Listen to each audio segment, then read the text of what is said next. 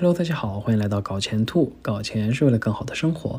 嗯，兔子刚从美国开车来了加拿大的多伦多，打算在这边待几个月再回去。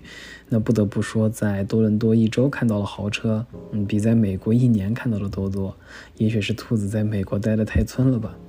那么今天给大家带来一份由 Framework Ventures 啊框架风投发布的 Web 三的嗯行业从业人员的这个工薪报告。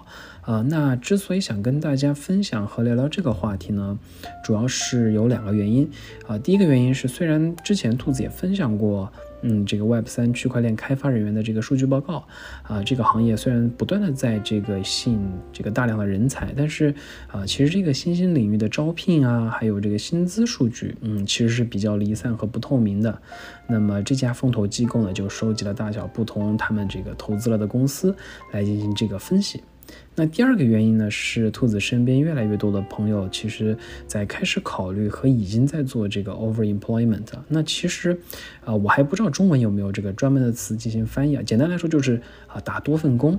那不得不说，在各种远程办公的今天啊，打两份工，甚至打三份、四份工，好像是一件蛮值得考虑的选项。那么 Web 三这种去中心化的技术型公司，是不是很好的选择呢？那我们先来解读报告，再来讨论一下这个啊打多份工的可行性。搞钱的小手点点赞，数钱的快乐不会断啊。那先介绍一下这家这个出报告的机构啊，它是一家位于硅谷，啊一九年成立，已经融了三轮资，共七点五亿美元的风投。那其中比较出名的像 Aave 啊、Chainlink 啊、The Graph 啊、Yield 这些协议啊，都在他们的池子中。那感兴趣的朋友呢，可以来他们的这个官网看看他们其他的项目。那兔子也把他们的官网以及这篇报告的链接放在了描述栏，供大家参考。那首先，他们定义了三类岗位，一类是这个主管，也就是 C 级别以及主要部门的负责人。那工程师呢，基本上就是技术岗。然后业务运营这个 BO 就是其他这种非执行或者说非工程类的角色。呃，首先是从受限方式来看，基本上啊，美国总部的这个打工人呢，都还是将美元作为他们主要的收钱方式。那虽然这些公司也提供 USDC 作为选项吧，但是，嗯，他们并没有选择。那与此对应，这个有意思的是，除了美国之外的公司啊，基本都是以 USDC 结算为主，占了百分之五十。那啊，当地法币和美元各占了百分之二十左右。这其实从侧面反映了啊，这个美元的稳定币对于提高美元的这个影响力，其实是在起正向作用。因为大家其实都希望用美元来结算，那如果不是很方便获得直接的美元的话，那美元稳定币其实也是个很好的方法。那可能同时是因为这个法律法规的限制吧，那暂时美国的团队呢还不能。这个提供代币来进行这个发放，但是股权机制还是比较流行的。那因为股权这个会容易被稀释嘛，那随着时间来说，其实会越来越少。但是如果代币有设置这个最大供应量的话，那其实是更有价值的。呃，不过大方向来说啊，这个代币的兑换时间或者说兑这个兑现的时间，其实也是模仿啊当前 Web 二的这个公司的标准，就是包括这个 Cliff 的机制啊等等。从工作方式上来说的话，大多数公司呢还是完全分布式的，远程办公呢是主要的这个运营模式，而且越早期的公司呢，可能越倾向于远程办公，而已经拿到这个 A 轮或者 B 轮的公司呢，就有可能会有正式的办公室了。啊，从薪酬上来说的话，啊，大多数的这个初创公司呢，倾向于支付给这个自己可以维持舒适，或者说有这个基本生活质量的最低工资。啊，早期创始人呢，一般是十万到十七点五万美金之间，啊，十三到十六万是占比最高的。那美国显然是高于其他地方的。那后期的话呢，可能会到个十七点五万啊，到二十二点五万之间。同时，这些创始人呢会拥有较多的股权，不过一般融资之后呢，会从早期的这个百分之八十啊下降到百分之三十或者百分之五十。像道或者这个协议的创造者，他们的这个代币占比相比于股权来说会比较少。啊，创始人一般是百分之八到百分之十二，而独立创始人呢一般是百分之四到百分之六。呃，非创始人高管的这个工资其实跟早期的创始人差不多，也是十二到十六万左右。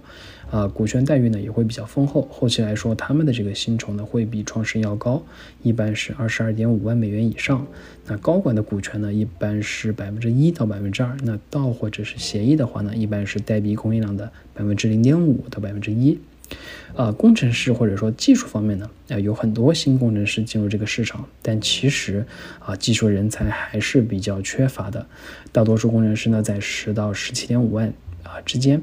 那在一些生活成本较低的国家的话，基本都是低于十万美元的。那高的也有，最高的话呢，可以接近三十万。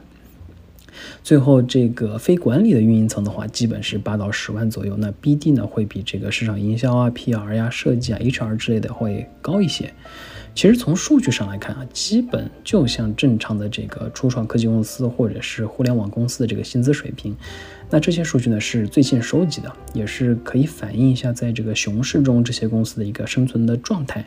那因为可能活不下去的，自然也就被淘汰了嘛。那么能挺过熊市走进下一个牛市的，应该就是会啊算比较有潜力的公司或者项目了。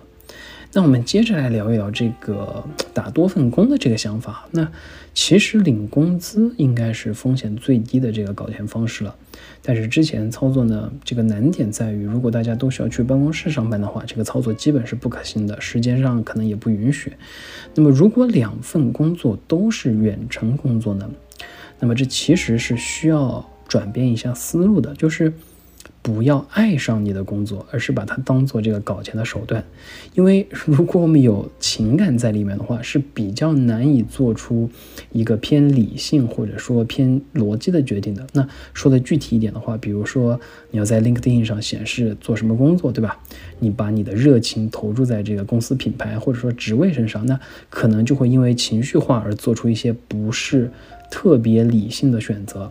那同时在这个一份工作里去做一个出头鸟，或者把它干出一番事业的这个理念，与此相反啊，保持一个平均水平是很关键的这个啊理念 mindset 的一个转变。那不要引起注意啊，不要为自己增加更多的工作是很重要的，低调啊，对吧？闷头搞钱就好了。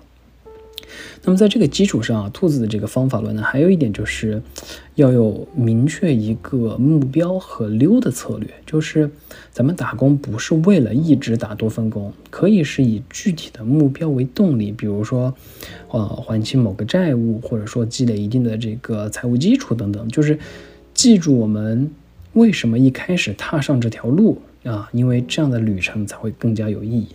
那最后呢，就像兔子一直说的，搞钱是为了更好的生活，对吧？搞钱不是目的，生活才是。那工作不做额外的事呢，并不意味着不把手上的事情做好。那么，啊，看起来好像是躺平，但其实我们也是在提升自我，迎接这个生活中新的挑战嘛。那技术岗呢，确实是最适合做多份工作的岗位了，因为大多数呢都可以远程办公嘛。啊，但是。像 Web 三这些初创公司呢，可能不是最优的选择，因为工作内容啊和工作职能啊都有可能让人去承担多个角色，而且可能会发生变化。所以你们觉得呢？那好了，今天的视频就跟大家聊到这里，感谢大家的观看。如果您觉得这期视频对您还有所帮助的话，还请您订阅、点赞、小铃铛一键三连。我们下一期视频再见，谢谢。